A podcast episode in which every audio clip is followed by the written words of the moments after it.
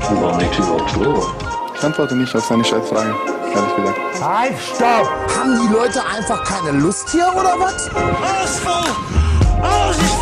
Ach, du Toni. Nicht so tief, Rüdiger, nicht so tief. Werde ich aber ein bisschen wild hier. Langsam. Jetzt reicht's mir langsam! Ich würde sagen, Peace out, ich bin draußen. Cool.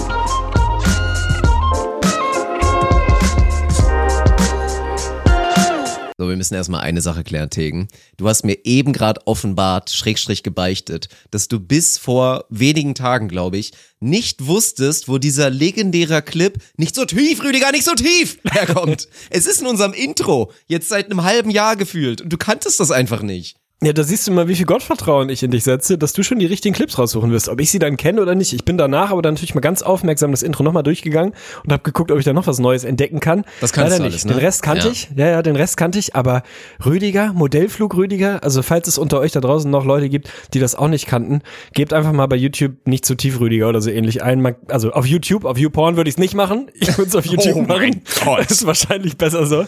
Ey, da macht sich eine Welt auf, der Modellflieger, das ist sensationell. Also ich habe mir wirklich, ich würde sagen, over under 150 Milliliter Urin habe ich beim Lachen in meiner Hose verloren, weil es einfach so legendär lustig ist, was da passiert. Na gut. Also nicht zu tief, Rüdiger, solltet ihr heute Abend nochmal Bei machen. deiner Baranzahl wird das dann so circa 25 Minuten gedauert haben mit den 250 Millilitern. Von daher war das ein stetiger Prozess. Ja, aber das Intro, muss man auch echt nochmal sagen im Nachhinein, ist einfach, ist schon glorreich. Also ich freue mich jedes Mal wieder. Ich höre die Episoden ja nicht mehr, nicht mehr selbst. Ich habe heute tatsächlich, das ist Fluch und Segen, würde ich mal behaupten. Wir haben Sarah ein bisschen mit ins Boot geholt. Die hat sich letztens unsere letzte Episode angehört, hat uns auch gelobt Ach du tatsächlich. Und wir haben uns die letzten zehn Minuten irgendwie im Auto letztens mal angehört. Und das war, war ein bisschen weird, sich mal wieder zu hören, weil das ja wirklich ewig her ist. Damals bei IGVS, ich glaube, so das erste Jahr oder die ersten zwei, habe ich das wirklich noch jedes Mal gemacht, weil auch so ein bisschen Qualitätskontrolle einfach war. Und inzwischen wissen wir halt, dass wir die Besten sind und lassen das halt einfach, ne? Ich weiß nicht, ob das der Grund bei mir ist. Das hat eher so ein, so ein latentes Fremdscham-Ding. Aber er hat bei mir auch so eine Transition gemacht. Ganz am Anfang in der alten RIP, RIP in Peace IGVS-Zeit habe ich auch noch alles gehört am Anfang, aber wirklich eher so, nicht weil man dachte, mein Gott, ist das gut, sondern eher, weil man echt so dachte, was, was haben wir eigentlich gemacht heute? Über was für einen Scheiß haben wir geredet und ist das halbwegs erträglich und so.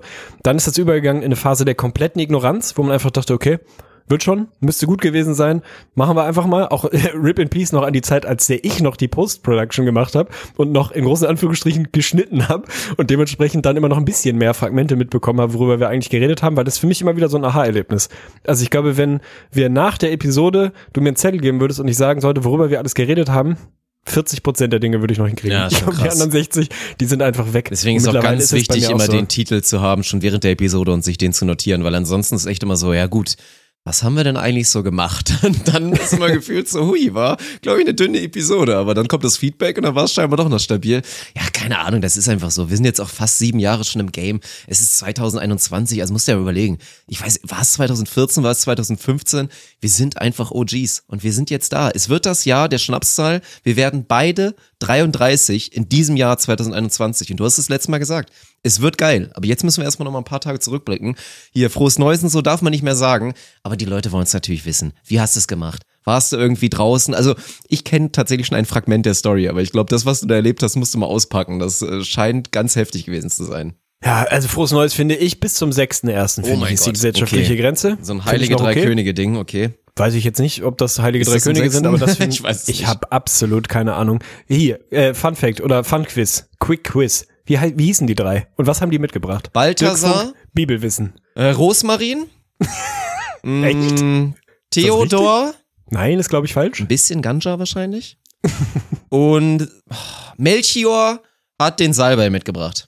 Äh, Melchior hätte ich auch noch zusammenbekommen. Den dritten weiß ich auch nicht, der geht Melchior- immer ein bisschen unter. Nee, es war Hat so nicht Gold. einer von denen war auch bestimmt Gold auch, ja? Edel, einer hat Edelmetall, einer ein Gewürz, glaube ich. Boah, jetzt müsste ich das googeln. Ja, komm, scheiß drauf. Man muss auch einfach mal Ist Rosmarin richtig? Das waren bestimmt damals schon nicht, so. Mann. Das waren bestimmt damals so Kräuter der Provence. einfach so die gute alte Siebener Gewürzmischung, die man einfach mit 20 auf alles macht, wenn man denkt, ey, da fehlt noch irgendein Gewürz. Aber du bist ja mit 20 in so einem Alter, wo für dich Rosmarin, Oregano, Thymian, Basilikum alles dasselbe sind und Ja, du ja, einfach genau. ein Gewürz im Schrank hast und es ist Kräuter der Provence und du denkst so, mein Gott, bin ich italienisch, Alter. Ich mach das einfach auf alles. Pizza, Nudeln, ist einfach scheißegal. Kräuter der Provence sind mein Go-To-Gewürz. Die Zeit äh, ist irgendwann auch vorbei. Also irgendwann erwachsen bist du eigentlich wirklich, Weil's wenn du Kräuter wirklich der nicht Provence geht. nicht mehr kaufst. Gewisse Kräuter gehen halt bei gewissen Sachen auch einfach nicht. Und man hat einfach, Also der Gaumen entwickelt sich ja wirklich. Ich meine, ich war damals einer der heftigsten Picky Eater, die du überhaupt wirklich finden kannst. Das hat mir ja auch so enorm geholfen. Im Nachhinein war das echt super, Gold wert, weil so auf der Transition zum Vegetarier und dann zum Veganer später fiel mir halt alles super leicht, weil ich den ganzen Scheiß vorher eh nicht gegessen habe. Käse war für mich Gouda und vielleicht habe ich mich mal ein bisschen nach vorne getraut und habe mal einen Camembert oder so gegessen. Oder irgendwann war ich bei der Vier-Käse-Pizza, dass ich auch so ein bisschen eine Gorgonzola mal ganz geil fand. Hat aber ewig gedauert. Und bei Fleisch war es ja genauso. Ich fand hier immer diese, diese Mini-Schnitzel fand ich irgendwie ganz nice. Dönerfleisch war teilweise schon eklig. Oft ging es noch so ein bisschen. Aber bei mir war auch nur so, so Press, aber selbst Wurst und so habe ich auch alles nicht gegessen als Kind. Also das ist halt wirklich krass. Und wie sich das alles verändert hat mit so Gemüsegeschichten oder vielen, vielen Dingen, die erst gar nicht gehen, dann irgendwann gehen. Ich hoffe aber auch, dass es eine Grenze hat, weil ich möchte einfach kein Rotweintrinker werden. Also das, das steht für mich jetzt fest. Ich habe da lange drüber nachgedacht und ich finde, ich möchte Rotwein eigentlich bis auf Glühwein, also bis auf die schönen Gewürzen, da ist wahrscheinlich auch Kräuter der Provence drin in so einem guten Glühwein und ein bisschen Zucker, möchte ich eigentlich aus meinem Leben bannen. Finde ich grundsätzlich schwierig, bringt mich aber noch zu einer äh, schönen Randnotiz, die mir letztens wieder eingefallen ist, weil wir gerade über äh, eh wichtig. Ist es Oregano oder ist es Oregano? Also da muss man sich jetzt auch mal festlegen langsam, weil das auch das spaltet die Welt so vertikal. Ich habe eben, glaube ich, Oregano gesagt, aber zum ersten Mal in meinem Leben, das fühlt sich falsch an. Also ich bleibe bei Oregano. Finde ich erstmal Ich bin, grundsätzlich ich, richtig. Oregano. Ah, schwierig. Ja. Komm, du wolltest, also- was war Silvester los? Das irgendwas ganz Nee, warte, Verrücktes ganz kurz, erzählt, ganz dass du Transformer bei dir an der, Ja. an der Fenster, das musst du gleich erzählen dann. Nein, ich muss ein kurzes Shoutout geben an einen Typen, hinter dem ich mal Rip in Peace zum dritten Mal in der Vapiano-Schlange stand. Die gibt's glaube ich nicht mehr, sind glaube ich insolvent gegangen. Haben sie vielleicht auch verdient, keine Ahnung. Der original in der Schlange vor mir stand und sich irgendeine Pizza bestellt hat und nicht als Scherz, sondern ganz offiziell meinte, für mich die Pizza gerne ohne Origami. Danke. Also er, er wollte Gott. explizit kein Origami auf der Pizza haben. Fand ich gut. Nee, mein Silvester, ey, er war, ja, ich glaube, so wie bei den meisten, zumindest hat so angefangen, absolut ruhig. Also wir waren äh, zu zweit hier ganz normal zu Hause mit meiner Freundin und haben einen sehr entspannten Tag ver verlebt, so wie das halt am 31. so ist, wenn man nicht viel machen kann. Ich war tatsächlich sehr unfit, also hatte irgendwie ein bisschen Magenkrach oder Bauchkrach, eigentlich auch eine ganz mysteriöse Veranstaltung. Müssen wir oft eher nochmal drüber sprechen. Als äh, Ferndiagnose Dr. Funk bräuchte ich nochmal so einen kleinen Input von dir vielleicht. Dann Klassiker, Spontan-Raclette. Natürlich das, was man halt so macht, wenn man denkt, ey, keine Ahnung, was, was wollen wir essen heute? Ja, lass doch mal am 31. um 15.50 Uhr irgendwie für Raclette einkaufen gehen. Auch eine Bombenidee. Natürlich kurz vor Ladenschluss. Man hat relativ wenig Sinn gemacht, wobei wir antizyklisch genug unterwegs waren, weil die meisten, glaube ich, schon fertig waren. Das ging dann halbwegs. Abends Raclette gemacht, Filmchen geguckt, so ganz pießig. Und dann irgendwann so ab 22 Uhr hat es bei mir hier angefangen, in der Nähe des Wohnzimmers ex, also wirklich exorbitant laut zu werden, so richtig krass laute Mucke. Und es hat einfach so eine Lasershow bei mir angefangen. Und du kennst ja die Straße, in der ich wohne. Das ist jetzt rein normales Wohngebiet. Da ist original nichts los. Auch nichts in der Nähe. Es gibt hier keine Clubs, keine Bars und gar nichts. Ganz normale Wohnstraße. Und in Zeiten von Corona jetzt eh nicht wahnsinnig viele öffentliche Partys irgendwie unterwegs gewesen. Und das wurde halt immer lauter. So von 10 an hat das irgendwie angefangen. So, dann haben wir irgendwie noch virtuell mit ein paar Freunden angestoßen und dann war es irgendwie 12 und wir dachten, mein Gott, draußen ist irgendwie relativ laut gerade. Lass mal auf Abstand ein Bierchen in die Hand nehmen und nochmal rausgehen und gucken, was da abgeht, weil es hörte sich original so an, als wäre Tomorrowland. So drei Häuser weiter. Also einfach kompletter Abriss. Es war unfassbar laut. Und man hat sich die ganze Zeit halt so gefragt, was, also, was soll denn da passieren? So, es ist Corona-Hochzeit, Kontaktbeschränkungen und so weiter und so fort. Irgendwie jeder sitzt irgendwie zu Hause und nuckelt an seinem Raclette rum. Und dann ist neben uns auf einmal kompletter Weltuntergang. Sind wir irgendwie rausgeschlendert und halt original 40 Meter weiter in so, keine Ahnung, einer Hochparterre-Wohnung auf dem, äh, auf dem Balkon hatten anscheinend zwei Jungs wirklich den Abend ihres Lebens, weil die bei sich auf dem Balkon wirklich Hochparterre, also konntest du quasi ungefähr hochgreifen, eine Anlage hatten, wo wirklich drei Viertel der Clubs in Deutschland wahrscheinlich Neid ins Gesicht springt, wie man so eine krasse Anlage haben kann, haben da abgerissen vom Allerfeinsten. Auf der Straße davor standen ihre Buddies, glaube ich, sah zumindest so aus, mit einer Nebelmaschine, die, glaube ich, auch so die Hauptbühne auf dem Hurricane bespaßen kann. Also ein unfassbares Teil. Das aber so gartenschlauchmäßig hatten sie in der Hand. Also es war ein heftiges Teil. Sind in der Hand damit rumgelaufen, haben dann einen Knopf gedrückt und dann ging es halt irgendwie komplett ab. Und sie hatten auf ihrem, auf ihrem äh, Balkon so eine kleine Lasermaschine aufgestellt und gegenüber, du kennst das vielleicht noch, ich weiß nicht, ob du dich erinnerst, ist so ein alter Luftschutzbunker bei mir in der Straße. Ja, ja. Auf den haben die von draußen so eine Lasershow projiziert. So, das ist wirklich, wenn du rausgeguckt hast oder in meine Straße reingelugt hast, dachtest du, da sind halt 30.000 Leute und raven sich komplett bis ins neue Jahr rein. War absolut wild. Es machte den Eindruck, als wäre es in irgendeiner Art und Weise offiziell gewesen, weil es einfach so unmenschlich laut war, dass es nicht inoffiziell gewesen sein kann, weil da, also das hast du durch die halbe Stadt gehört.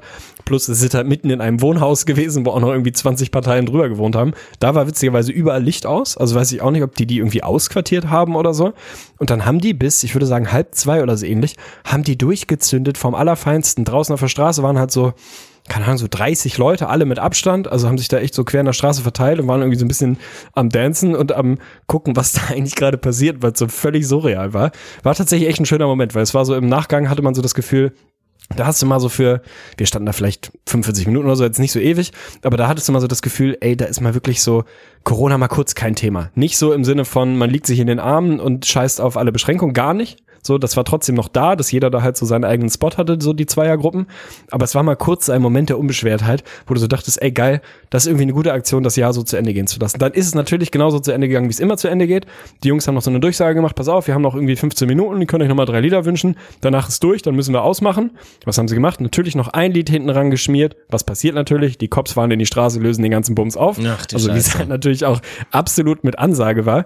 Aber haben da wirklich groß abgeliefert. Hat natürlich ein Mikro für die wichtigen Zwischendurchsagen mit der eh, also jeder DJ braucht dieses Mikro, um zwischendurch mal ein bisschen was reinzurufen. Das ist schon wichtig. Also so Fatman Scoop hat das nicht aus Spaß gemacht, macht die Party auf jeden Fall besser. Und die Jungs haben echt abgeliefert. So doll, dass das alle wirklich so geil fanden, dass wir dann einen Tag später oder zwei Tage später haben wir irgendwie eine Flasche Bier, ich hatte noch irgendein so ein komisches Craft-Bier hier zu Hause, haben wir den mit einem kleinen Zettel, so einem kleinen Dankeschön, so, ey moin Jungs, war geil, hat irgendwie echt Spaß gemacht, danke für so eine schöne Stunde in dieser komischen Zeit, haben wir den auf den Balkon gestellt, beziehungsweise wollten es, haben dann im, im Treppenhaus irgendwo abgegeben, damit wir den Jungs auch eine Freude machen. Also falls ihr das hört, Boys, ey, das wäre echt eine gute Aktion. Das hat richtig, das hat Falls richtig ihr Spaß das gemacht. hört, Boys. Ich bin absolut erschüttert, im positiven Sinne, dass sowas in Almanien möglich war. Ja, Also, ich dass auch. das durchgegangen ist, weil es scheint ja dann wirklich offiziell gewesen zu sein, weil ansonsten wäre die Polizei auch nicht direkt so am Start. Oder es haben einfach so viele Leute angerufen, dass diese meinten, ja, ja, ja, das hat aber irgendwer hat das durchgewunken und wir müssen halt warten bis dahin. Wenn die eine Sekunde länger machen, dann ziehen wir halt voll durch. Aber sowas finde ich geil, Mann, weil das ist ja genau der Punkt. Also dieses Corona kurz vergessen, das kann man auch wieder negativ auslegen. Aber es gibt ja, ja, weiß nicht, es gibt so diese drei großen Phänotypen. Es gibt halt den Querdenker, es gibt die, die einfach, ja, das Ganze so alles mitmachen, weil sie auch voll dahinter stehen und sagen, ey, alle Maßnahmen finde ich super, ich halte mich zu 100 Prozent dran. Und dann gibt's halt einfach die, die aber auch aus so fast Faulheit oder einfach aus fehlendem Esprit einfach sagen, ja gut, ist halt so, ich finde mich damit ab und ja, ich gebe jetzt quasi einfach so ein bisschen auf mit allem, was so normalerweise mein Leben irgendwie bunt und vielfältig macht. Und dann finde ich es geil, wenn es halt so ein paar verrückte Jungs gibt, die einfach auch Corona-konform sich einfach so eine geile Aktion überlegen. Weil darum geht's ja genau. Ich meine, sei es, dass jetzt für viele Boomer es revolutioniert hat, dass man sich auch mit ein paar Freunden oder mit der Mannschaft bei Zoom treffen kann, kannst du ja auch so eine geile Scheiße machen. Und ich bin selber für sowas auch zu faul, muss ich einfach ganz ehrlich zugeben. Ja, ich Aber auch. ich bewundere das immer, wenn es so Leute und so Jungs einfach gibt. Hey, das war einfach eine grundlegend gute Aktion. So, das hat gegen nichts verstoßen. Also wenn es offiziell als Veranstaltung angemeldet war, und das war es anscheinend, oder zumindest haben sie äh, irgendwie das grüne Licht bekommen, dass man das jetzt gerade mal machen darf, so in diesem begrenzten Zeitraum. Und ansonsten haben sich alle an alle Auflagen gehalten, stand ja mit Abstand draußen, aber du hast halt richtig gemerkt, wie die Leute das aufgesaugt haben, ne, oder aufgesogen oder keine Ahnung was. Und das ging halt wirklich das Altersgefälle von, weiß ich nicht, 15 bis Mitte, Ende 50. Also neben uns standen Pärchen, die waren, keine Ahnung, die waren schon so 50 oder so. Die haben sich dann da irgendwie Seat über eine laute Box reingezogen und haben einfach alle gemeinsam da gestanden und irgendwie so dieses Ding von, ah, okay, war halt auch nicht alles scheiße dieses Jahr. Lass du mal irgendwie nochmal versuchen, ein paar schöne Stunden zu haben, ohne jetzt auf alles zu kacken und mit dem Arsch einzureißen, was wir gerade versuchen, irgendwie in den Griff zu kriegen. Also war völlig in Ordnung, völlig legitim so und hat einfach richtig Spaß gemacht. Es war echt, es war gut. Und danach sind wir nach Hause und einfach auch straight ins Bett. Also ich würde sagen, so 1 Uhr 35 oder so an Neujahr war dann auch ja, Silvester wieder beendet, genauso wie es eigentlich sein muss. Bei dir war es ein bisschen wilder, habe ich, hab ich mir sagen lassen. Bei dir war es später. Du hast deinen, deinen inneren Müdi besiegt. Ey, ich hab's geschafft, das ist das Geile. Ich hätte es ja gar nicht mehr gewusst, wenn ich die Episode nicht noch am Ende kurz gehört hatte, aber genau worüber ich geredet habe, Mind over Matter und sich einfach mal in so einen Abend mal richtig reinzudenken, weil ich ja wie gesagt einfach akut krank bin. Ja, was, was die, die Diagnose ist einfach, ich werde früh müde und früh lustlos, was so einen Abend angeht. Aber ich habe es diesmal einfach wirklich genauso umgesetzt. Also es ging eigentlich damit los, vom 30. auf den 31. Was ist natürlich passiert? Letzter Stream. Es wurde wieder ein bisschen was später. Es ist vielleicht auch ein Bierchen geflossen, vielleicht auch eins zu viel. Und ich habe, weil Nori natürlich nächsten Morgen wieder Ärger gemacht hat, im positiven Sinne, also schön durchs Gesicht geschlägt, habe ich nicht lange geschlafen und dachte ich schon so direkt, ach du Scheiße, alles wieder falsch gemacht, das kann nichts werden. Aber diesen Impuls, also ich hab's wirklich, ich hab's direkt im Keim erstickt und hab angefangen, so wie Olli Kahn, der hat da glaube ich früher mal ein Buch drüber veröffentlicht, dieses Visualisieren und sich den guten Abend vorzustellen, sich die Elemente, die guten vorzustellen, sei es das gute Brettspiel, das Quizspiel oder Spaß zu haben an sowas wie endlich mal ein selbstgebrautes Bier oder so zu probieren hier von dem Kumpel. Und das war, das war schön, ey. Ich habe das richtig aufgesogen, ich habe das genossen und ich habe bis vier Uhr nachts durchgezogen und war noch nicht mal die treibende Kraft, die gesagt hat, komm, jetzt lass mal abbrechen. Ich bin wirklich stolz auf mich. Okay, das ist wild. Aber hast du das Gefühl, dass da jetzt wirklich bei dir es im Kopf so Klick gemacht hat und dass das sustainable ist und du da jetzt wirklich eine neue Ära Ich glaube, einläutest ja. oder war das so ein, so ein One-Off? Meinst Also du ich glaube, ich bin inzwischen davon überzeugt, dass, dass die Ursache wirklich rein, also nicht rein, aber größtenteils psychologisch ist. Und ich werde es natürlich einfach nicht immer schaffen, weil manchmal gibt's halt Nebenschauplätze, die dafür sorgen, dass dann Mind over Matter einfach nicht mehr funktioniert. Aber ich, ich glaube, ich kann das aktiv attackieren und wirklich dafür sorgen, dass 2021 in dem Sinn ein besseres Jahr wird. Ich bin, ja, es ist krass. Gefällt mir. Wir werden es ausprobieren. Also wir werden das am lebenden Exempel, werden wir da irgendwie ja mal in die Forschung gehen und gucken, Ja, und wie lange du das Ey, aufrechterhalten und wir haben eine Sache festgestellt und wir werden das demnächst auch mal, würde ich dich auch gerne mit dabei haben. Ich wollte das on Stream demnächst mal machen, weil ich glaube, ich, das wäre ganz cool. Es gibt ja sowas auch noch gar nicht virtuell, meine ich, wobei das eigentlich auch noch ein Markt ist. Aber ich habe einen neuen Spleen und als ich dir das erzählt habe, hast du mir das bestätigt und meintest, ja, finde ich eigentlich auch ganz geil, obwohl das an sich auch so ein Allmann-Ding ist und ich am Anfang, wirklich muss ich zugeben, große Bedenken hatte. Ein Escape-Game. Ich habe ein Escape-Game einmal IRL gemacht in Köln mit ein paar Studenten-Buddies damals, die haben mir das, glaube ich, sogar zum Geburtstag geschenkt. War so der Klassiker, oh fuck, was schenken wir? Ja, komm, dann machen wir dann einen schönen Suffabend draus und der Bruder muss halt nichts dafür zahlen. War auch geil, hat Spaß gemacht und das Ganze gibt's jetzt inzwischen als Brettspiel tatsächlich, dass du dann so eine kleine Schachtel aufmachst, alles in der Schachtel kann theoretisch benutzt werden und dann wirst du in irgendein so Szenario reingeworfen, kriegst einen kleinen Text dazu, was es auch immer war. Bei uns war es, glaube ich, der Bus ist kaputt gegangen, du warst irgendwo im Wald, im Nirgendwo, hast dann irgendwie Shelter gesucht in so einer kleinen unheimlichen Hütte und musstest da halt rauskommen, weil auf einmal sind die Schlösser alle zugefallen oder irgend so ein Kram. Und das war, also, das, das Spiel war richtig geil konzipiert. Es war tatsächlich fortgeschritten. Fortgeschrittener Schwierigkeitsgrad. Das ist, glaube ich, ja, es ist schon Fehler. relativ heftig. Fehler. Und das Geile war aber, ich war so schnell frustriert, weil wir einfach an einem Punkt nicht mehr weiterkamen, nach so 10, 15 Minuten, dass es halt maximal mein Ehrgeiz getriggert hat und ich danach richtig Spaß hatte. Also ich glaube, ich bin jetzt halt so ein bisschen versaut schon für, also erstmal, wir haben viel zu lange gebraucht. Ich glaube, da stand so 45 bis 90 Minuten sollte man Ja. brauchen und wir haben, glaube ich, fast zwei Stunden gebraucht. Aber na klar, man hat sich auch natürlich ein bisschen Zeit gelassen. Aber das ist, also ich finde das ganz geil und ich werde das demnächst ausprobieren, live mit der Community, um mal, um mal zu schauen, wer da auch ein bisschen was in der Birne hat. Aber ich 2021 direkt den neuen Spleen dazu gewonnen, Escape Games. Finde ich wild, weil ich habe da schon mehr Berührungspunkte mit gehabt als du, sowohl im echten Leben, IRL, wie wir jungen Leute sagen, als auch in dieser Brettspiel-Variante. Und hab, ich glaube, ich war so vier, fünf Mal im Leben, würde ich sagen, in so einem haptischen, echten Escape Room. Meistens, weil ich meiner Mom das irgendwie zum Geburtstag oder Weihnachten ja. geschenkt habe, weil die da wirklich äh, große Fanin von ist Bist quasi. du so der, der dann da so total vorangeht? Oder eher so der, also ich würde dich jetzt einschätzen wie der, der jetzt so nicht so stereotypisch jetzt meint, komm, ich bin jetzt hier der Anführer und ich reiß alle an mich und hab jetzt die Leitideen. Du bist eher so der, glaube ich, der zurückhaltend ist, aber dann halt die Schlüsselidee hat. Wenn irgendwo ein Riesenproblem ist, dann bist halt du, der einfach dann aus dem Ärmel mal kurz die Lösung zieht.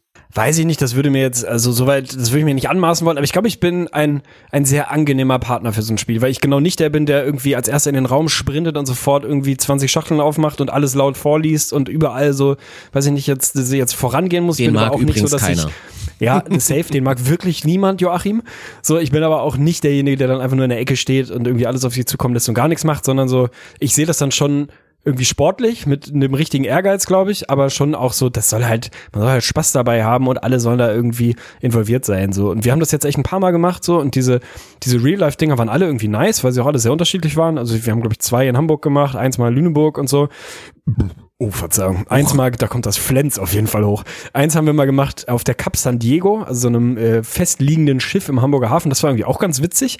Das war auch komplett im Dunkeln. Also ich hatte am Anfang echt so ein bisschen meine Schwierigkeiten mit, weil ich bin jetzt nicht so der Typ, der auf so, das ist ja kein Rollenspiel, ne, aber auf so fiktive Szenarien und so, so total drauf, drauf abfährt. Und ich war da echt so mit einer gesunden Resistenz, glaube ich, und Ablehnung. Fast bin ich da reingegangen am Anfang, aber dachte so, komm, Ja.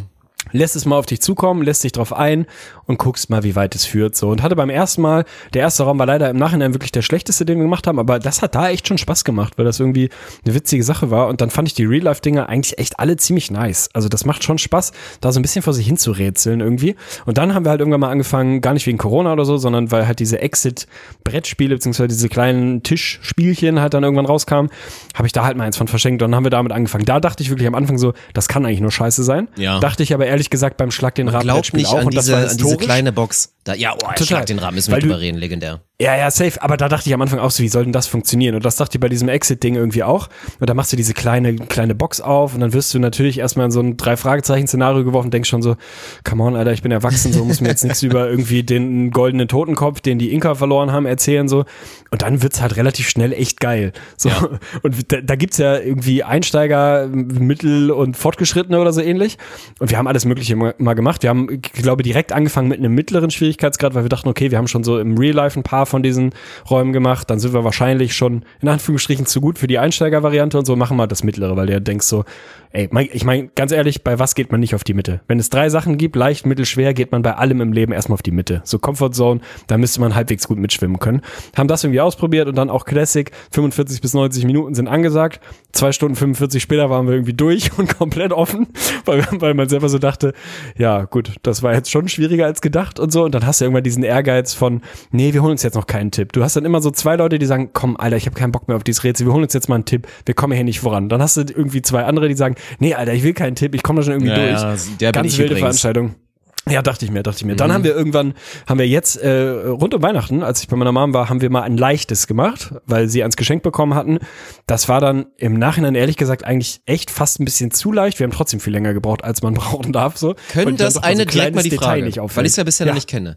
Können das auch richtige Idioten spielen? Also können die das lösen oder sind diese Exit-Games wirklich schwer diskriminierend? Weil ich habe mir ja gedacht, als wir dieses Fortgeschrittene gespielt haben, also wir hatten wirklich, der, der gute Tim, der ist schon, der ist schon schwer schlau. Also ihr beide werdet auf jeden Fall auch ein gutes Duo und wir anderen drei, jetzt im Vergleich zum Querschnittsmenschen würde ich sagen, schon halt auch überdurchschnittlich. Und wir waren teilweise ja so weit davon entfernt, halt diese, also die Maßgaben da oder die Richtlinien da einzuhalten, sei es die Zeit und so weiter und keine Tipps zu nehmen. Und dann habe ich mich halt gefragt, was macht denn, was macht denn so das gemeine Volk mit so einem Exit-Game? Was macht denn wirklich einfach der absolute Idiot? Der kann das ja nicht spielen, oder? Also ganz zwei Sachen dazu. Äh, diese Fortgeschrittenen haben wir uns bisher noch nicht rangetraut und ich glaube, ich würde da gnadenlos dran scheitern, weil ich die mittleren echt schon unterschätzt schwierig fand. Und ich würde mal sagen, die Konstellation, in der wir in der Regel gespielt haben, meine Mom, ihr Mann und ich, sind schon so drei leidlich intelligente Menschen, die vor allem auch so logisches Denken halbwegs drauf haben. Also das braucht man da ja schon mal, ne? Das sind ja vier so Szenarien, wo du halt ja logisch irgendwelche, weiß ich nicht, irgendwelche Codes Naja. lösen musst oder so ähnlich, wo es halt hilft, wenn du halt irgendwie halbwegs komplex denken kannst so. Und wir waren da jetzt, wir haben da jetzt nicht mit rumbekleckert, ne? Wir waren jetzt nie zu schnell fertig, sondern waren immer eher eigentlich, haben wir zu lang gebraucht oder länger als die Skala das vorgibt und haben mehr Tipps gebraucht und so. Deswegen will ich mir überhaupt nicht vorstellen, wie schwer ein wirklich explizit als schwer ausgeschriebenes ist. Und deine Ja, andere wir mal Frage, schön zusammen machen, ey. Safe. Ich meine, also null di diskriminiert, ne? aber ich glaube tatsächlich, wenn du nicht über einen gewissen Intellekt und eine Kannst Fähigkeit, spielen, logisch Wirklich zusammenhängend denken zu, zu, zu können verfügst, kannst du das nicht. Das geht eigentlich nicht. Also ich glaube nicht, dass man es spielen kann, weil du einfach ganz schnell, also natürlich, wenn du dir zu jedem Rätsel alle fünf Tippkarten durchliest, dann wird dir halt irgendwann die Lösung mehr oder weniger vorgesagt. Also du wirst es dann schon zu Ende hinkriegen. Aber ich fand die Dinger unterschätzt alle echt schwer. Und wir haben da jetzt echt bestimmt schon fünf von gespielt. Das ist schon nicht so einfach und sind auf jeden Fall immer so, weiß ich nicht, bei uns halt in der Regel so zwei Stunden gute Unterhaltung. Also diese 45 Minuten sind, glaube ich, unmöglich, wenn man nicht totales Brain ist. So ist gut. Ich finde es echt, das macht unterschätzt Spaß. Ja, vor allen Dingen, wenn man, glaube ich, einen guten Modus findet zwischen nicht zu hardcore, try zu harden, weil das ist ja, das Ding ist ja natürlich, ich meine, warum ist man auch ein bisschen länger dann unterwegs? Man macht das dann auch eher zu einem Anlass, zu einem Event, Geburtstag oder irgendein Fest oder so ein Scheiß und da lässt man sich ja auch mal ein bisschen Zeit, man möchte ja auch Spaß haben, aber das ist geil. Ich sehe uns da absolut, aber ich finde es auch echt gut von dem Spiel. Also ich finde es tatsächlich sehr, sehr erfrischend, dass sich die Hersteller da einfach mal gedacht haben, komm, wir kennen halt unsere Zielgruppe und Idioten werden sich das im Zweifel halt auch eh einfach nicht kaufen. Und dann gehen wir mal davon aus, dass das Basislevel halt schon tendenziell fast überdurchschnittlich intelligente Menschen sind und dann halt bis zum Genie hin vermarkten wir das Ding und machen da so ein, so ein in Anführungsstrichen, in großen Anführungsstrichen, so ein elitäres Ding draus. Das finde ich tatsächlich ganz clever.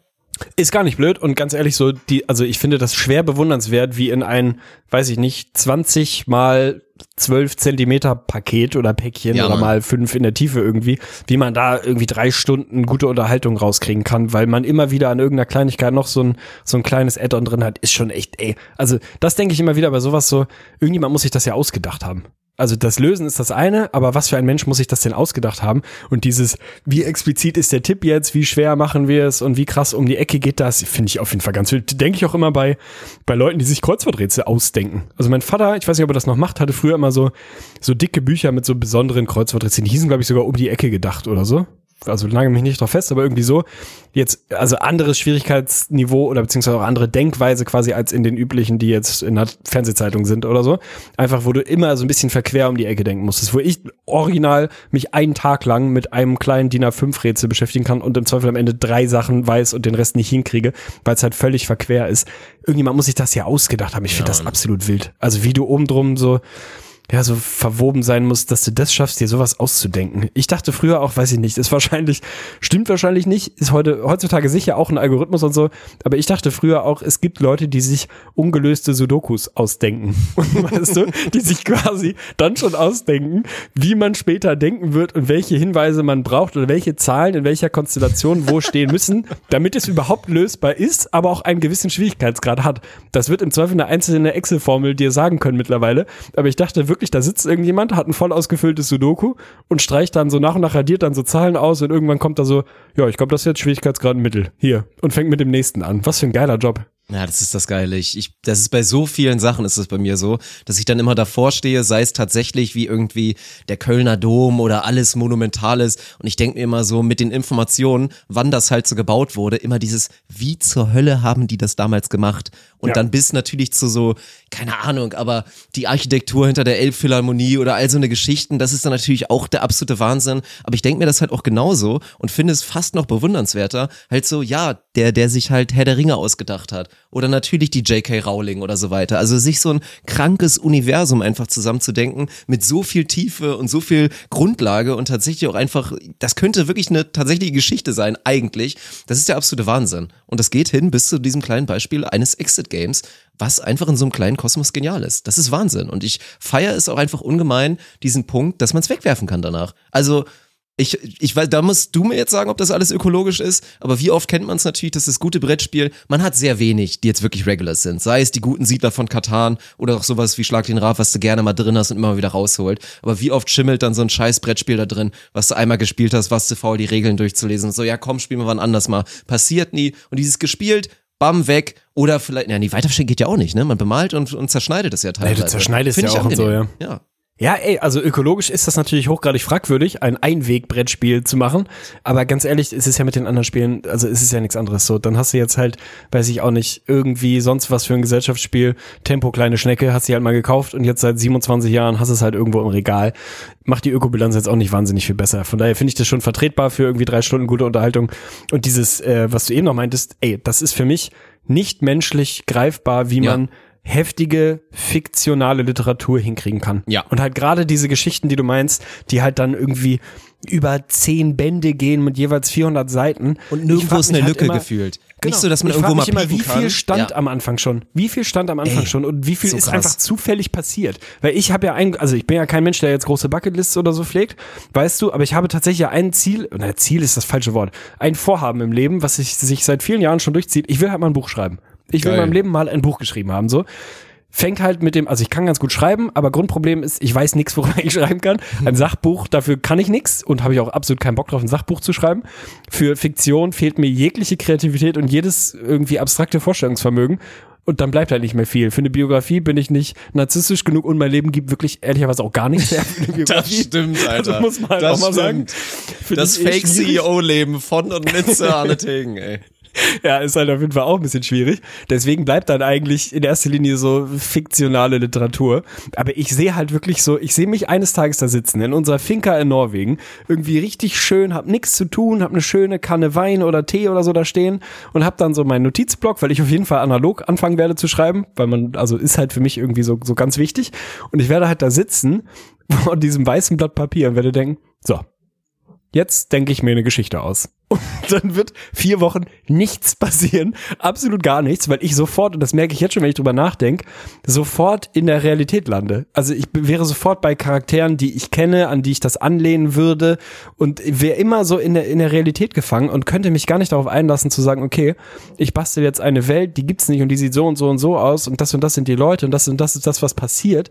Ich würde da halt sitzen, würde wahrscheinlich erstmal anfangen zu sagen, so, welche Charaktere will ich denn haben? So, haben wir schon mal den Jens, der ist 49 und ist Landschaftsgärtner. Und dann haben wir irgendwie die Person und so würde ich dann versuchen, irgendwas aufzubauen und würde so gnadenlos dran scheitern. Also da gibt's mit Sicherheit natürlich auch Techniken, mit denen man sich irgendwie dem annähern kann. Aber ey, ganz ehrlich, so diese Tolkien-Geschichten, ne, oder ob es dann so eine J.K. Rowling ist, ob die das von Anfang an so geplant hatte, dass es so ausufert, keine Ahnung. Ich denk dann halt immer so, so früh wie im, im meinetwegen ersten Buch von Harry Potter oder so ähnlich, schon Referenzen stattfinden, die dann in Band 6 oder so später sich auflösen, denke ich dann immer so, okay, eigentlich muss sie schon die Gesamtgeschichte so grob eigentlich im Vorfeld klar gehabt haben, so. Oder du schreibst das halt wirklich und dann ist das so Work in Progress und weiß ich nicht, eskaliert total und dann baust du am Ende hinten das alles wieder zusammen, indem du sagst, okay, jetzt habe ich hier sechs Bücher, jetzt muss ich aber irgendwie in Band 2 auch schon mal einen kleinen Hint geben, der sich dann in Band 5 wieder auflöst. Ey, ich habe keine Ahnung. Also mir, mir fehlt das Vorstellungsvermögen, wie jemand so ein Vorstellungsvermögen haben kann. Einfach da zu sitzen und zu sagen, ich denke mir jetzt sechs Bücher aus. Ciao. Ich glaube, wir haben den Titel gefunden. Kein Vorstellungsvermögen für Vorstellungsvermögen. Das ist der Titel für die heutige Episode. Ist aber genauso. Also ich versuche dann immer so als Easy Way Out, ich meine, wir sind ja total dabei, als Gesellschaft oder auch wissenschaftlich Autismus zu verstehen. Ich meine, wir haben da ganz krasse Schritte gemacht in den letzten Jahren, aber ich glaube, das geht immer noch weiter. Und ich versuche mir dann immer einzubilden, dass das halt auch so ein ganz, also von diesem wahnsinnig breitem Spektrum halt auch so ein Teil ist. Weil das Verständnis halt nicht fehlt. Genauso wie es halt die Leute gibt, die mit dem Helikopter über New York irgendwie fliegen können und die können dir danach zehn Minuten später akkurat wirklich eine tief detaillierte Karte damit zeichnen und alles ist richtig. Und sowas muss es ja auch sein, weil das ist halt das Faszinierende. Bei mir halt wirklich auch, also, dass es Leute gibt, die sich so eine Welt ausdenken können. Das ist klar. Aber dann denke ich mir halt immer so, ja gut, da ist jetzt die Blase, wenn du da, wie gesagt, einmal piekst, dann fällt das Kartenhaus in sich zusammen und dann ist das auch einfach wirklich Schrott. Aber das ist es ja bei den ganzen großen Sachen nicht. Es ist einfach unfassbar genial und ich bewundere das. Und ich befürchte, ich werde dir da nur teilweise helfen können, aber ich glaube, wir werden zusammenkommen. Weil ich habe das, glaube ich, auch schon mal gesagt. Ich weiß nicht, ob du es vergessen hast. Ohne Scheiß, unterschätzt ist ein großer Traum von mir, dass ich ja irgendwann mal, also Kinderlieder, aber vor allen Dingen auch Kinderbücher. Und da Ja. kannst du mir auf jeden Fall ja helfen. Also da können wir auf jeden Fall zusammen, dann haben wir auch schon fast alles. Finde ich gut. Ey, Aber das Einzige, was mir wichtig ist, wir schreiben auf das Buch, was wir dann zusammen schreiben, schreiben wir Dirk Funk featuring Arne Tegen. Ich habe keine Lust, dass da so ein Und oder sowas steht. Wir müssen mal so ein bisschen Modernität wieder Oh in die ja. Literatur Mhm. bringen. Ey, aber weil, weil du es eben gesagt hast, so dieses Ding von, jemand fliegt über New York und kann dir dann irgendwie eine Karte zeichnen. Absolut wild. Eh, diese Gedankenexperimente und so diese, gibt ja dann ja auch, diese, wie, wie auch immer das heißt, dann so äh, Mind-Weltmeisterschaften, wo die Leute sich dann, weiß ich nicht, 742 Stellen von Pi nacheinander merken, weil sie sich so einen Gedankenpalast gebaut haben. Und da, das finde ich eh das Geilste. Das verstehe ich bis heute nicht. So dieses, okay, wie kannst du dir jetzt 30 Sachen in Folge merken? Ne? Und dann sagen die Leute ja, so eine, eine gängige Technik davon zum Beispiel ist, dass man sagt, ey, ich stelle mir zum Beispiel den Rundgang durch mein Haus vor und verknüpfe Zahlen oder was auch immer ich mir merken muss oder hier von wegen, ich packe meinen Koffer und so und verknüpfe dieses Ding mit Gegenständen, an denen ich eh auf der immer gleichen Route in meinem Haus quasi vorbeigehe. Weil die Route kenne ich dann, das muss ich mir nicht mehr merken und so, keine Ahnung, ich komme rein und die Haustür ist dann schon mal die fünf, weiß ich auch nicht, weil da fünf Nägel drin stecken und dann ist das nächste, an dem ich vorbeigehe, der Spiegel und der Spiegel ist jetzt für mich die sieben und die verknüpfen das dann quasi im Kopf und können sich dadurch dann diese Reihenfolge merken.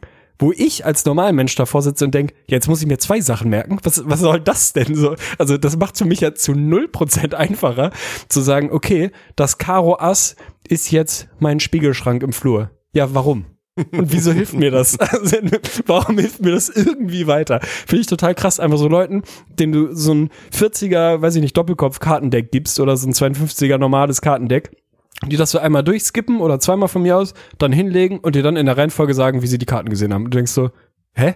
Ich wohne seit drei Jahren im gleichen Haus mit sechs anderen Parteien und ich weiß nicht, wer wo wohnt. Ich kann dir nicht sagen, wenn Amazon ein Paket bei Nachbar XY an, äh, abgibt, ich weiß nicht, wo die wohnen, weil ich es mir nicht merken kann. Also da hilft mir auch mein Gedankenpalast nicht und mein, ah, Nachbar Schmidt ist, glaube ich, mein Spiegel im Flur. Das war, glaube ich, zweites OG links. Funktioniert nicht.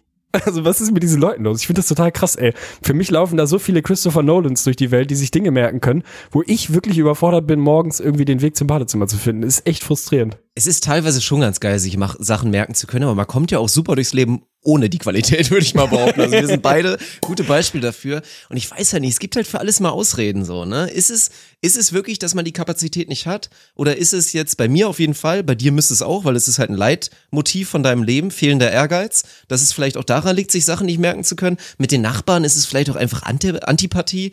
Das ist halt so die große Frage. Ich, ich weiß es nicht. Ich habe damals mal eine Entschuldigung gehabt. Als Kind hatte ich, glaube ich, mal Eisenmangel oder so. Wirklich die Diagnose. und dann hieß es so, ja, ist Krass. normal, dass, dass das Gedächtnis da nicht so gut funktioniert. Und bei mir ist es halt wirklich legit so. Ich hatte das mehrfach in meinem Leben, dass Leute mich, nachdem ich das halt so einfach lapidar dahingesagt habe, mich angeguckt haben und dann mit so dem Blick und ein paar wirklich auch ernsthaft gefragt haben, ähm, war bei dir alles okay in der Kindheit so? Also willst du, willst du vielleicht über etwas reden? Also ist da was passiert oder so? Weil es halt wirklich, also jetzt kein Spaß, so von null bis, boah, ich würde fast sagen, sechs kann ich dir vielleicht so vier Sachen erzählen, an die ich mich erinnere. Oh, das so. ist bei mir aber auch Also so. das ist wirklich ganz krass, so allgemein. Ich kann mir voll, also irgendwann klar, so wenn du, wenn es ins Jugendliche geht und dann noch ein bisschen weiter, dann wird das alles wieder ein bisschen besser.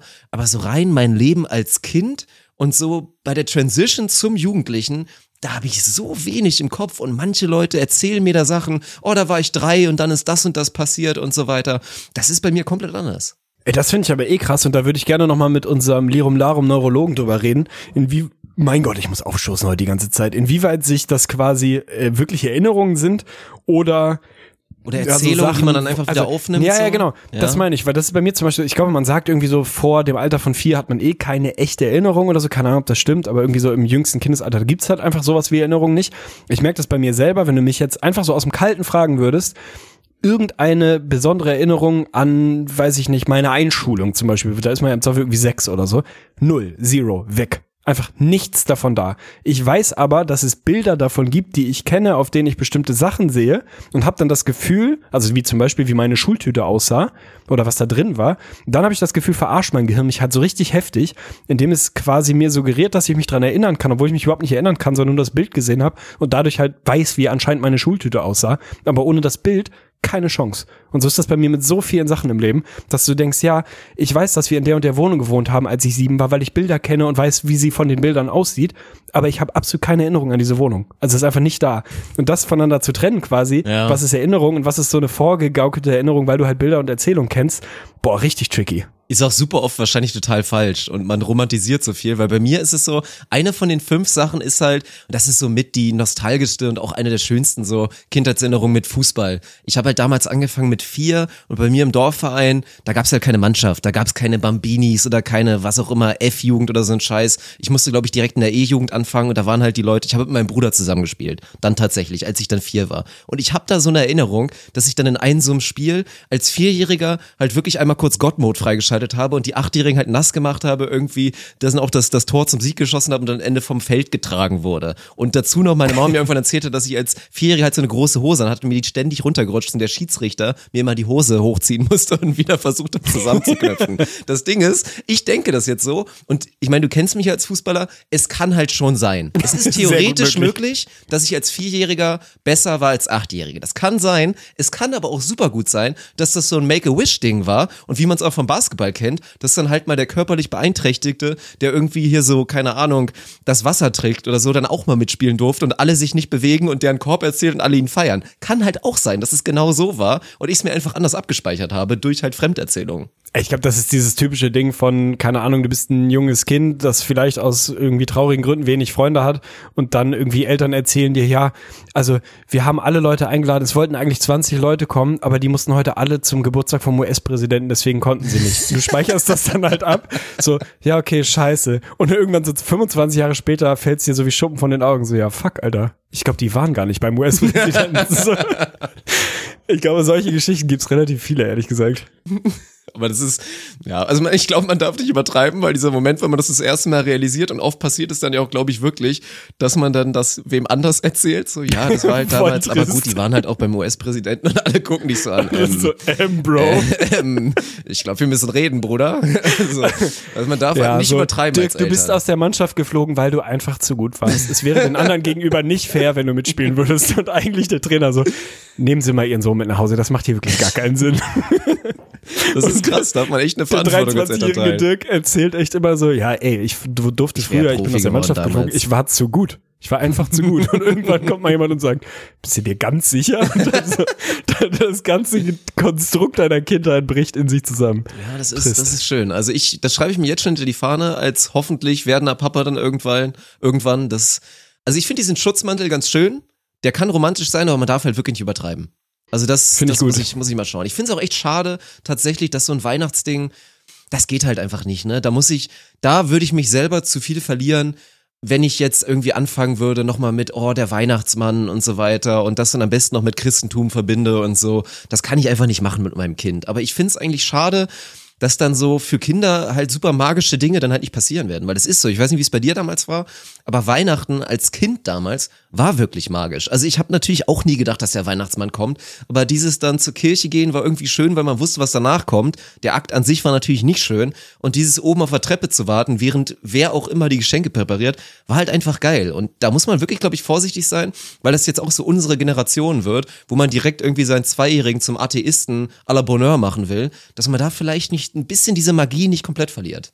Ja, total. Und man kann diese Magie ja auch herstellen, ohne dass man jetzt hardcore sich dem Christentum und alles, was da dran hängt, irgendwie verschreiben muss. Ich weiß noch, bei mir war Weihnachten, also wir haben auch so Aktionen gemacht, wie dass sich dann irgendwie der Nachbar als Weihnachtsmann verkleidet, einen Zwanni dafür bekommt oder irgendjemand aus der Schule irgendwie mal vorbeikommt. Meistens ein Suffkopf, der den Zwanni bekommt. Safe. Meistens ist ein Suffkopf. immer, immer.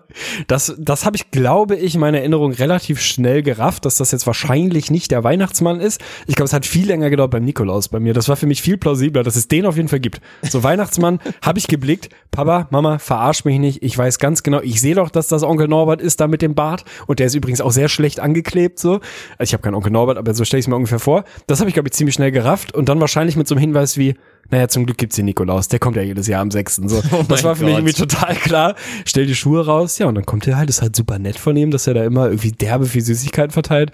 Also ich glaube, ich werde meinen Kindern, so ich dann irgendwann welche haben werde, ah, ich würde sagen, mit, mit 16 werde ich ihnen sagen, dass es den Nikolaus nicht gibt. Wenn sie bis dahin vorher selber drauf kommen, Das ist so geil, ne? muss man sagen, das ist okay, aber vorher werde ich es nicht auflösen. Haben deine Eltern mal durchgezogen? Hast du mal irgendwann, weil die Schuhe nicht sauber genug waren, mal nichts bekommen? Oh, also nicht, dass ich mich dran erinnern könnte, ehrlich gesagt. Ich glaube, Fänd da, ich das, auch ein geiler das ging Move. immer ist so das durch. eine geile Erziehungsmaßnahme? Ich weiß nicht, bei Nein. mir war es wirklich so, Nikolaus, also auch das Ganze, auch Ostern und so. Bei uns gab es wirklich immer nur Weihnachten und Geburtstag und der Rest war halt so, ja gut, es gab vielleicht mal ein ganz kleines Geschenk, aber es war nie so ein Riesending. Und ich habe auch mal bei anderen Familien mitbekommen, da gab es zu Ostern 500 Euro oder 800 Mark und dann gab es da ein großes Geschenk und hier so. Und Nikolaus war wirklich, war wirklich nie ein Ding. Das war, glaube ich, richtig tragisch und da hat man auch ein bisschen Verantwortung als Kind. Also meine Mama hat sich schon dann immer in dem Sinne Mühe gegeben mit dem Schuh und dann war doch immer was Schönes drin und so. Und was habe ich gemacht? Was haben meine Brüder gemacht? Irgendwann, wahrscheinlich war es nur ich, ich sage jetzt, meine Brüder haben es auch gemacht. Einfach diesen Move, ja, irgendwann, I don't give a fuck. So, ich stelle meinen Schuh halt einfach nicht mehr hin. Und dann erinnert Mama nochmal so, möchtest nicht vielleicht deinen Schuh rausstellen und machst halt trotzdem nicht. Und danach haben die Eltern halt auch aufgegeben. So total traurig eigentlich, wenn man drüber nachdenkt. Ja, das ist auf jeden Fall ein kleines bisschen trist. Aber ey, das ist, wie gesagt, eine der schwierigen Entscheidungen, die man treffen muss und irgendwann mal für sich beantworten muss im Rahmen der Kindeserziehung. Wann löst man auf, dass es den Nikolaus nicht gibt und den Weihnachtsmann nicht gibt? Es ist einfach verdammt schwierig. Das ist, ich verstehe nicht, wie man da hinkommt, aber finde ich schön. Finde ich schön, dass du so einen, so einen wirklich treuen Bund zum Nikolaus hast. Das gefällt mir. Hab ich, hab ich. Pass auf, ey, hinten raus. Ich habe eine neue Rubrik vorbereitet und die möchte Ach, ich, das sage ich dir jetzt. Ja, ja, ja. Ich habe keinen Einspieler gemacht, also da darfst du dann vielleicht noch mal ins Studio gehen. Hat sich bewährt, dass du das machst und nicht ich. ich. Mein Ziel für 2021, eines der Ziele mit diesem Podcast und das ist etwas, was sich ja schon länger so ein bisschen, sagen wir mal, als festes Element durchzieht. Wir sind so ein bisschen ja auch Lebensratgeber. Moralische Instanz, Ratgeber für die Antworten auf die wichtigen Alltagsfragen. Ne? Wir bewegen uns in einer Welt, in der es viel, viel Unsicherheit gibt, viel Dunkelheit gibt, in der wir alle ein Orientierungslicht brauchen. Etwas, das uns den Weg ebnet und uns hin und wieder mal eine einfache Antwort auf eine Frage gibt, bei der wir seit Ewigkeit nicht wissen, was ist richtig. Ist das jetzt grün oder rot? Ist es links oder rechts? Was darf man, was darf man nicht? Und das meine ich nicht auf so einer Political Correctness-Ebene, sondern einfach so Grundsatzfragen, die einem immer wieder über den Weg laufen, wo es viele verschiedene Meinungen zu gibt, wo man einfach sich mal jemanden wünscht, der einem das einfach mal beantwortet und sagt, so, das Thema können wir ab jetzt abhaken. Der Lirum Lerum, Lirum Larum Lebensratgeber möchte ich etablieren in dieser äh, in diesem Format und habe heute eine Edition vorbereitet und das stelle ich mir auch so als als roten Faden vor. Ich will das plakativ halten. Also ich will es in einer Kennzahlenbasiertheit haben. Ich möchte, dass wir diese Fragen beantworten mit einer Zahl, an der man sich orientieren kann, an der unsere Hörer und Hörerinnen sich orientieren können und immer wieder, wenn sie in dieser Situation sind, denken, warte mal, ach ja, der Lirum Larum Lebensratgeber, wo ich mir auch vorstelle, dass da irgendwann wirklich ein haptisches Buch bei rauskommt. Und dann haben wir nämlich auch schon das Problem, dass ich nie ein Buch schreiben kann oder wir nicht können, haben wir schon gelöst, weil wir das so ein bisschen Jan Böhmermann Twitter-mäßig einfach seine besten Tweets in Buch drucken. So werden wir das auch machen. Wir werden das sammeln und werden davon ein Buch rausgeben. Deswegen an der Stelle jetzt Aufruf. Bitte einmal auf Pause drücken. Ein, zwei, drei Be Berufene oder Leute, die sich berufen fühlen, bitte mal mitschreiben. Macht mal so eine Excel-Tabelle, weil es wird eine zahlenbasierte Geschichte sein. Macht eine Excel-Tabelle, macht sie auf, weil sonst muss ich selber mitschreiben und wir wissen alle, dass das Ding dann im Sande verlaufen wird. Also irgendjemand sich jetzt mal so ein bisschen an den Eiern oder an den Brüsten gepackt fühlen und einfach mal ein bisschen Verantwortung für die Community übernehmen, denn am Ende haben wir da alle was von. Ja, einfach mal mitschreiben. Du wirst heute in der ersten Ausgabe, vielleicht auch immer, vielleicht machen wir das immer so, vielleicht Gott. wird am Ende der Dirk Funk Lebensratgeber, wirst diese Fragen beantworten mit einfachen Zahlen mit ganz einfachen Zahlen und daran Boah, können ich sich unsere gar Hörer nicht, was auf mich orientieren. zukommt. Das ist geil. Ich finde es gut. Bist du, bist du bereit? Du Ja, hast ja, jetzt Verantwortung, ne? bereit. Du weißt, Mhm. dass, das, dass das das Leben potenziell vieler Hörer und Hörerinnen nachhaltig beeinflussen wird, weil man immer wieder dran denken wird. Der Lirum Larum Lebensratgeber. Pass auf, ich habe dir fünf Sachen vorbereitet und will von dir dann jeweils einfach nur eine Zahl als Antwort haben. Punkt eins. Wir alle kennen es, ich kenne es zumindest, in jüngerer Vergangenheit immer wieder mal passiert und passiert wirklich im Moment auch mehr im Leben. Du setzt dich ins Auto, um irgendwo hinzufahren, um spazieren zu gehen. Irgendwie eine kleine absurde Veranstaltung, aber bei dir, bei dir in deinem persönlichen Leben gerade kein großes Thema, weil du im Land wohnst und immer einfach von der Haustür irgendwo hingehen schon kannst. auch, schon auch. Wenn du schon in auch. Hamburg wohnst, es ist bei uns wieder passiert, zwischen den Tagen sind wir irgendwo hingefahren an den Stadtrand von Hamburg, um spazieren zu gehen. Irgendwie fühlt sich das ein kleines bisschen absurd an. Ich finde es ein bisschen seltsam. Und ich glaube, Leute stellen sich die Frage, wann ist das legitim? Also kann ich das wirklich machen? Ist das irgendwie, äh, muss ich nicht eigentlich dann vielleicht lieber einfach vor der Haustür spazieren gehen und nicht mit dem Auto irgendwo hinfahren, nur um spazieren zu gehen? Es sei denn, wenn ich in einen Café fahre, okay, sehe ich noch. Aber einfach nur hinfahren, spazieren gehen, zurückfahren. Schwierig. Meine Frage an dich, Lirum Larum Lebensratgeber, ab welchem Geilheitslevel des Spaziergangs ist es ökologisch und moralisch vertretbar, mehrere Kilometer mit dem Auto hinzufahren, nur um dann spazieren zu gehen, von 0 bis 10? Wie hoch muss das Geilheitslevel sein, um sagen zu können, okay, kann ich machen? Oh, ich finde Geilheit habe ich, da habe ich zwei verschiedene Dinge halt auf der. Also es gibt für mich nicht nur die Geilheit des Spaziergangs, sondern auch allgemein. Ah, sieben, sieben. Eine 7. Okay. Ja. Fair. Bitte eintragen in die Exit-Tabelle und ab sofort, immer wenn ihr dran denkt, boah, ich würde da hin, hinfahren, jetzt nur um spazieren zu gehen, ist es geil genug? Ist es eine 7 von 10? Wenn ja, fahrt hin. Wenn nein, geht bitte einfach vor der Haustür spazieren. Zweite Frage, die ich von dir wissen will. Auch aus jüngerer Vergangenheit entstanden. Wir alle kennen es und lieben es für dich. Ich weiß gar nicht, ihr habt es, glaube ich, auch gemacht. Bin mir unsicher. Ich würde sagen, 70 Prozent der deutschsprachigen Menschheit haben Raclette gemacht zu Weihnachten oder zu Silvester, wann auch immer. Auch immer wieder die gleiche Diskussion. Wie viele Raclette-Pfannen braucht man pro Person? Deswegen will ich von dir wissen, was ist das richtige Mindestmaß an Raclette-Pfannen zu Mensch-Verhältnis? Wie viele Pfannen pro Teilnehmenden muss es geben, damit man Raclette machen kann? Ja, da gibt's ganz klar nur eine Antwort und das ist vier. Definitiv vier. Zwei Ei, ei, ei. ist entschieden zu wenig. Und ich weiß, es zahlt sich in dem Sinne aus, man macht das ja lang, man stellt sich immer so vor, ja, du sitzt, du sitzt wirklich herzhaft lachend stundenweise vor diesem Raclette-Grill und deswegen ist es auch okay, dass du nur zwei hast. Also drei ist okay, zwei ist definitiv zu wenig. Ich finde vier ideal. Am Anfang brauchst du mehr, da fuckt es dich einfach ab, wenn du nur zwei hast. Hinten raus wird's dann ein bisschen weniger, aber ich finde es auch okay, wenn das Raclette-Grillen nach einer Stunde auch vorbei ist, weil es ist auch irgendwann ein bisschen anstrengend. Raclette-Grill ist für mich inzwischen tatsächlich sogar wieder overrated, aber ich finde, vier ist die richtige Antwort. Finde ich heftig. Also habe ich mich auf jeden Fall nicht dran gehalten jetzt an Silvester, muss man mal sagen. Und wird für viele jetzt wahrscheinlich bedeuten, dass ihr ein zweites Raclette-Gerät anschaffen Ja, es ist so. Vielleicht sollten wir uns, vielleicht sollten wir uns da noch Ein so Single-Raclette-Gerät, also ein Pärchen-Raclette-Gerät ist mit acht Pfannen. Okay, okay, gut. Also ein Raclette-Gerät beziehungsweise vier Pfannen pro Person ist ab heute das einzig anerkannte Verhältnis Raclette-Pfanne zu Mensch. Finde ich okay. Finde ich okay. Dritte Frage. Ab welcher Differenz? Wir alle kennen Supermarkt, ja? Du kaufst ein und hast irgendwas gekauft, was vielleicht im Angebot war und siehst an der Kasse oh, die hat das Angebot nicht berücksichtigt oder er hat das Angebot nicht berücksichtigt. Schwierig, weise ich ihn oder sie jetzt drauf hin oder nicht. Ich will von dir wissen, ab welcher Differenz, also Eurobetrag oder Centbetrag, ist es legitim, die Person an der Kasse hinzuweisen, Entschuldigung, Sie haben mir da zu viel abgezogen, der Joghurt war im Angebot und hat eigentlich 11 Cent weniger gekostet. Wie teuer muss es sein, wie hoch ist die Differenz, an der man das machen kann? Immer. Ab einem Cent. Immer machen, weil ich bin inzwischen an dem Punkt angekommen, das hat jetzt gar nichts Korinthenkackermäßiges zu tun, aber es gibt zu viele schlechte Kassierer. Und das ist auch okay. Ich kann in einer Welt leben, in der es schlechte Kassierer gibt. Es gibt aber auch großartige Kassierer. Es gibt Kassierer, die sehe ich und dann stelle ich mich da an, egal wie lang die Schlange ist, weil ich weiß, dieser Ehrenbruder oder diese Ehrendame bis ins hohe Alter wird einfach wieder einen klasse Job machen, wird jedes Mal, weil ich ja auch ein Angebotskäufer bin, wird jedes Mal diesen schönen roten Zettel erkennen und natürlich präventiv da einmal rüberziehen und mir die 50 Prozent gönnen. Und es ist einfach ein Abfuck. Ich habe da keine Toleranzgrenze für und ich finde, man sollte als Mensch auch diese Scham also diese Scham einfach verlieren, zu seinem, mit dir zu seinem guten Recht zu bestehen im völkischen Deutschland. Nein, dar darum geht's nicht. Aber ich finde es tatsächlich ab, ab einem Cent, ab einem Cent, immer. Finde ich wild auf jeden Fall und ich äh, kann nur so viel dazu sagen, wenn du mir die Frage gestellt hättest, wäre das eine andere Antwort gewesen, Du aber es ist okay. du, du hättest ich stehe dazu. Euro gesagt wahrscheinlich. Nein, Euro. Das, nein, ich weiß, ich habe nicht so genau drüber nachgedacht, aber ein Cent wäre es bei mir nicht gewesen. Aber du hast natürlich im Kern völlig recht, völlig deplatzierte Scham. Man muss sich dafür nicht schämen, man kann einfach freundlich sagen, das wäre für mich an der Stelle wichtig, einfach zu sagen, äh, sorry, ich glaub, der war im bitte Angebot. freundlich. So, Mhm. und nicht ein äh, äh, so, ne? Aber dann, dann finde ich das legitim Das und dann macht man ja immer schon. Ich Frage mache ja auch gelöst. immer, meine einzige Reaktion ist, dass ich dann immer sage, so dieses, ich glaube. Äh, ich glaube, der war im Angebot oder so. Ja, ja, das ist und du weißt es ganz sicher. Und natürlich nicht mit so einem, ähm, ich glaube, der war im Angebot, sondern eher so, also ich, ich bin mir nicht ganz sicher, aber ich meine, der war vielleicht im Angebot. Können Sie das eventuell nochmal checken? Das ist ja das, Vor allem, was ich wenn du mache. Ihn, wenn du ihn nur gekauft hast, weil er im Angebot war. Natürlich. und dann an der Kasse maximal zurückrudern. Und es ist ja auch so, Mann, ich hatte, es, ich, ich, hatte es jetzt wieder bei Kaufland. Da habe ich tatsächlich, das ist gar nicht so schlecht, das Zeug, aber wieder so ein veganes Produkt, einfach für die Mülltonne. Viel zu überteuert, wie aber auch das Original tatsächlich. Veganes Beef Jerky. Gibt's so, also es gibt ja hier dieses Original Beef Jerky, Jack Links Beef Jerky, ganz bekannt. Kaufen sich dann auch viele an der Tankstelle, ist in den USA ein Riesending.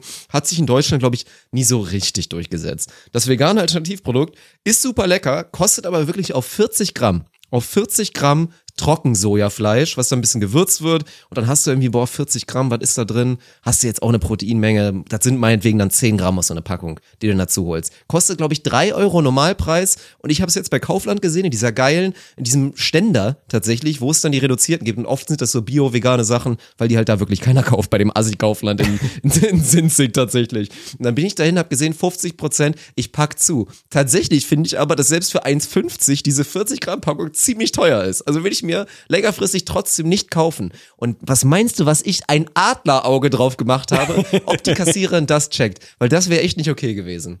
Finde ich nachvollziehbar. Also, okay, haben wir gelöst. Ab, ab jeder Zeit, ab einem Cent Differenz ist es moralisch, ethisch legitim. Finde ich super geil, ey. Wenn wir das wirklich irgendwann zum Buch machen, das ist so Ja. groß, das müssen wir jedes Mal machen. Wir müssen das jede einzelne Episode eigentlich machen, damit wir möglichst schnell ein Buch davon haben. Können wir gerne machen. Die vierte Frage, die du heute beantworten musst, für uns alle. Für, einmal fürs Team, für die Community. Wie oft pro Woche darf man sich aus reiner Faulheit Essen beim Lieferdienst bestellen, dachte, obwohl man alles da hat? Nein, obwohl man alles da hat zum Kochen. Also nicht so das Szenario, ah, vergessen einzukaufen, ich habe irgendwie nichts. Also mal abgesehen davon, dass das, glaube ich, für keinen Haushalt jemals gilt und immer so ausgedacht ist, weil irgendwas hat man im Zweifel immer. Reine Faulheit. Du hast alles da, hättest genügend Lebensmittel, genügend Gerichte, die du kochen kannst, hast einfach echt keinen Bock und bestellst dir was zu essen. Wie oft pro Woche ist das okay? So vom, vom Verstand her würde ich gerne mit Komma arbeiten, aber das geht nicht. Kannst du. Nee, finde ich nicht, dass es geht, weil in zwei Wochen Zyklen zu denken ist Quatsch. Also entweder man sagt pro Monat oder pro Woche und bei pro Woche komme ich nicht mit 0, ich finde eine Ausnahme pro Woche gut. Ich bin ein Riesenfan von der Idee dieses Sonntagsbraten. Das ist auch immer wieder so ein klassisches Argument, was ich, wenn ich gefragt werde in so einer Diskussion um Veganismus und Verzicht auf Fleisch immer ganz gerne bringe. Das ist natürlich ein schönes Leitmotiv für die Gesellschaft wäre, wieder so ein bisschen zum Sonntagsbraten hinzukommen, was natürlich den Hintergrund hat, dass man einmal in der Woche gutes Fleisch gegessen hat und ansonsten auf Fleisch verzichtet hat. Das ist ein schöner Leitgedanke und sich da einmal in der Woche was zu gönnen, obwohl es natürlich super unsinnig und vor allen Dingen auch oft einfach sehr, sehr teuer ist, finde ich in Ordnung. Also ich finde einmal ist gut. Kann ich mit leben und für mich ist es sehr, sehr häufig auch tatsächlich der Sonntag, wobei ich letztens irgendwann mal gelesen habe in dieser ganzen Diskussion um, wie profitieren eigentlich Lieferdienste von Covid und so weiter und so fort, dass, glaube ich, nach wie vor der Sonntag der stärkste Tag ist, bin ich mir unsicher. Ich habe den Lieferando-Chef, glaube ich, mal in einem doch der Podcast gehört. sein, oder? Der Ja. Freitag ist auch unterschätzt überragend. Also auch ein Freitag ist echt so ein Klassiker. Pre-Suff Also meinst du? Ja, und kommst aus der Oder Woche, Wochenende, komm, ich gönn mir was. Mhm. Ja, ja, genau. Und machst, gehst dann einfach diesen Weg. Ich, ich bin absoluter Sonntagsfan. Und was ich krass finde an dem Thema ist tatsächlich, dass wie das geänderte Verhältnis zum Preis zwischen ich bestelle mir was oder ich sitze im Restaurant. Also wie, wie groß ist deine Hemmschwelle im Restaurant zu sagen, ich bestelle mir jetzt ein Essen für 20 Euro? Würdest Ja. du denken, Alter, ist das viel, so 20 Euro, wie elitär soll ich denn davon essen gehen? Beim Lieferdienst, zwei Personen, safe 45 Euro, normal, weil du natürlich noch irgendwie die Pizzabrötchen brauchtest und nochmal Ben Jerry's oder was weiß ich, was, wie easy man einfach über so einen Betrag weggeht, weil ist ja Sonntag, ich habe eh keinen Bock zu kochen, komm, was soll der Geiz? Also einmal die Woche ist ab sofort okay. Letzte Frage, beziehungsweise vielleicht gibt's noch eine Anschlussfrage richtet sich an dich auch als Experten. Als Experten im Bereich Haarstyling und Frisuren-Game. So, du bist ja jemand, der da schon viele verschiedene Looks wirklich in den letzten Jahren präsentiert hat, jetzt aktuell in Richtung, ich will mich nicht versprechen, E-Boy Curls, glaube ich, nennt Korrekt, sich das in der, in der jungen Welt geht. Finde ich geil und jemand, der, glaube ich, auch schon vieles an Produkt wirklich durch hat. Ich will von dir wissen, für die Männer unter unseren Hörern, was ist die maximale Anzahl an Haarpflege- und Styling-Produkten, die ein Mann besitzen darf? Da zählt Oh, auch Shampoo Pflege, ich wollte gerade sagen, Conditioner Shampoo dazu und Styling, beides. Alles, was das Haar berührt am Tag, wie viele verschiedene darf man dafür besitzen? Dürfen. Okay, wir kommen ja jetzt nicht in, also dürfen ist ja schon ein bisschen, ich gönne auch ein kleines bisschen. Also ich finde, aber ich rede dann auch aus meiner Blase, sowas wie Conditioner ist, glaube ich, auch klassisch unnütz, wie viele Produkte. Ich finde, man sollte drei benutzen und vier ist aber auch in Ordnung. Alles, was über vier geht, oh, warte mal. Habe ich irgendwas vergessen, was ganz wichtig ist? Oh, nee. Ich nutze selber vier, deswegen muss ich fünf gönnen. Weil so Spielraum für eins lassen, fünf Produkte. Fünf Produkte ist aber auch dann wirklich das Maximum.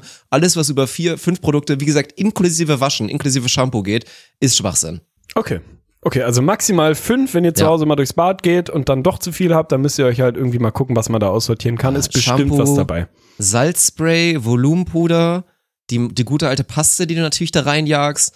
Und mehr nutze ich nicht. Und dann würde ich aber halt Spielraum für eine weitere. Ja, wobei, ich habe eine Arbeitsmittel. Ja, ich bin auch bei fünf. Ich bin bei fünf, ja. Okay, okay, dann bist du am oberen Limit und wir haben bestimmt Kandidaten dabei, die jetzt leider Gottes ganz trist mal zum Schrank gehen müssen, ein bisschen was aussortieren müssen. Bringt mich aber zur Anschlussfrage, die du eventuell schon ein bisschen eben gerade mit beantwortet hast, bin ich mir nicht sicher.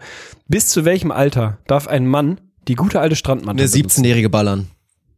Nein, nein. Ah, okay. Die gute alte Strandmatte benutzen. Wir kennen sie alle. Man, die silberne Dose, der blaue Deckel, wo man früher dachte, der heilige Gral unter den Haarpflegeprodukten. Du hast angefangen früher mit Classic Gel. Absolut ekelhaftes. Produkt. Also sich einfach wirklich da so ein Erstmal Gel Haarschaum. raus- Jeder hat mit Ja, Haarschaum, Wetgel. Haarschaum und Föhn. Haarspray, Haarlack. Ja, und der Klassiker war ja wirklich dieses, okay, ich dusche und in meiner Hochphase, beziehungsweise Downphase im Nachgang, wenn man mal ehrlich ist, halt echt geduscht, dann die Haare feucht gehabt, so ein bisschen Salzspray rein, weil man irgendwie dachte, bringt voll was, dann irgendwie Schaum rein, das trocken geföhnt, dann ein bisschen Gel fürs Feintuning und damit du auch wirklich ganz sicher bist, dass dir im Zweifel drei LKW über den Kopf fahren können und die Friesen trotzdem noch so aussieht wie vorher, nochmal schön so eine Vierteldose Haarspray oder Haarlack hinten rein und dann wie der letzte Lelek irgendwie aus der Haustür gegangen, bis irgendwann die Strandmatte kam und man dachte, okay, das, die Strandmatte hat das Game im Prinzip beendet, man braucht nie wieder ein anderes Produkt. Meiner Meinung nach gibt es da ein Ablaufdatum, was das Alter angeht, ab der ist einfach nicht mehr vertretbar, ist Strandmatte zu benutzen. Aber ich bin heute nicht derjenige, der hier entscheidet. Also gibt es ein maximales Alter, bis zu welchem Alter darf ein Mann Strandmatte Das finde ich krass. Du bist da, du bist da ein Hardliner. Ich glaube, das wird auch einige schockieren. Weil ich kenne natürlich auch genug. Ich kenne auch genug in meinem Alter und ich sag dir ehrlich, ich habe auch erst vor anderthalb Jahren aufgehört, zumindest mal casual mir die Strandmatte auch mal wieder reinzuknallen. Also bei mir, ich habe das auch bis in die 30er dann ja tatsächlich reingemacht und ich kenne auch noch genug Mitte, Mitte, Anfang 30-Jährige, die es auch noch akut machen. Und ich finde auch, das ist ein gutes Produkt. Deswegen ist es schwer zu sagen, man darf das nicht mehr benutzen. Es ist ein gutes Produkt. Es Du ist heute die solide. Regeln. Du kannst es, du Wenn du kannst es sagst nutzen. bis 150, dann ist das so. Aber, jetzt kommt das Aber und ich finde, man sollte sich einfach auf vielen Ebenen, sollte man sich die Upside einfach nicht nehmen lassen. Und die Upside ist halt noch da, weil die Strandmatte, Auch wenn viele von euch die feiern und ja, sie riecht ganz gut, wobei dieses, dieser, das Riechargument ist was Jugendliches. Da beeindruckst du halt, wie gesagt, die 17-Jährige mit, dass deine Haare nach Strandmatte riechen und dann geht's aber auch irgendwann ein bisschen weiter. Ich finde, man sollte sich die Upside gönnen und ihr dürft nicht den Fehler machen, wie ich und viele andere, da so lange dran festzuhalten. Also ich würde sagen, Komm, das ist wie mit dem Handyvertrag. Ab wann kriegt man keinen jungen Leute-Tarif mehr? Ich glaube 27. Oh, Wir machen 25 oder so? Ja, 27, vielleicht irgendwie 25, 27. Ich mache 27 draus. 27 ist das letzte Jahr Strandmatte und spätestens dann müsst ihr euch einmal durch die Palette durchprobieren, auch mal was aus dem Internet vielleicht bestellen, nicht unbedingt alles das nur, was es bei Butni, Rossmann und, und DM gibt. Das lohnt sich nämlich, weil es gibt da wirklich noch richtig gute Produkte und ihr wollt ja zur neuen kommen. Ihr wollt auch, naja, ich, nee, damit höre ich auf, aber ihr wollt die neun oder zehn in dem Haar einfach reingeschmiert haben und dann, also findet euch nicht immer mit der sieben ab oder auch mit der sechs oder so. Das ist, das ist der Vorsatz von mir für euch fürs neue Jahr.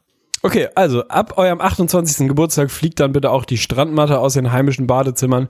Ist wie es ist, damit hast du die ersten fünf Fragen im Lirum Larum Lebensratgeber für uns alle heute beantwortet. Ich find's gut. Ich habe zwei ich find es Lektionen gut, dass direkt. wir Orientierung haben. Erzähl. Ja, also Lektion Nummer eins. Wir sollten uns definitiv abwechseln, weil sonst wird der Ratgeber zu radikal. also ich finde, damit er auch für mehrere Menschen irgendwie eine gängige, die Bibel sein könnte, das ist ja das Ziel. Es soll ja die Lebensbibel werden, die Lirum Larum Absolut. Lebensbibel. Und dann brauchen wir, glaube ich, auch schon ab und an mal deine Sichtweise. Ansonsten könnten, wird das so ein Spektrumsbuch. Dann, dann werden wir auf jeden Fall, kommen wir nicht in die Spiegel-Bestsellerliste. Also das machen wir so. Ich werde das das nächste Mal für dich vorbereiten. Aber ich finde es unterschätzt glorreich, weil jetzt mal, jetzt mal kein Spaß und wahrscheinlich hast du das auch erkannt. Das ist ja wirklich, also das ist ja wirklich eine gute Idee. Ich sage jetzt nicht, das ist eine Million-Dollar-Idee. Ich glaube, im Buch eine Million zu verdienen, da musste schon so J.K. Rowling sein. Aber das, das würden sich halt Leute kaufen. Wie geil ist das denn? Also ich sehe das so als ultimatives Weihnachtsgeschenk. Da einfach so ein, so ein leicht natürlich Comedy-Ratgeber. Aber ich hab's jetzt auch schon, wird alles vor Augen, Mann. Wie das dann ungefähr aussehen würde, dann mit einem schönen kleinen Text dazu und dann am Anfang die Skala so richtig geil erklären. Da sehe ich mich so drinne. Das muss unser Projekt werden. Also ich will das durchziehen. Das steht für mich fest. Ich notiere es mir jetzt. Ich möchte diese Idee irgendwann, wenn wir das Gefühl haben, jetzt könnten wir den ersten Bund, die erste Version könnten wir rausbringen, dann müssen wir das auch machen. Ey, freut mich sehr. Ich habe manchmal meine lichten Momente und ich finde, du hast dem Ganzen den Feinschliff gegeben, in dem es nicht mehr Lebensratgeber, sondern natürlich Lebensbibel heißt. Also freut euch drauf. Die große Lirum Larum Lebensbibel wird in den nächsten Monaten hier mit, mit wichtigen Hinweisen und ja, Orientierung im, in Zeiten der Dunkelheit versehen, damit wir alle einen Schritt vorankommen und einfach mal, ey, stell dir nur das Szenario mal vor.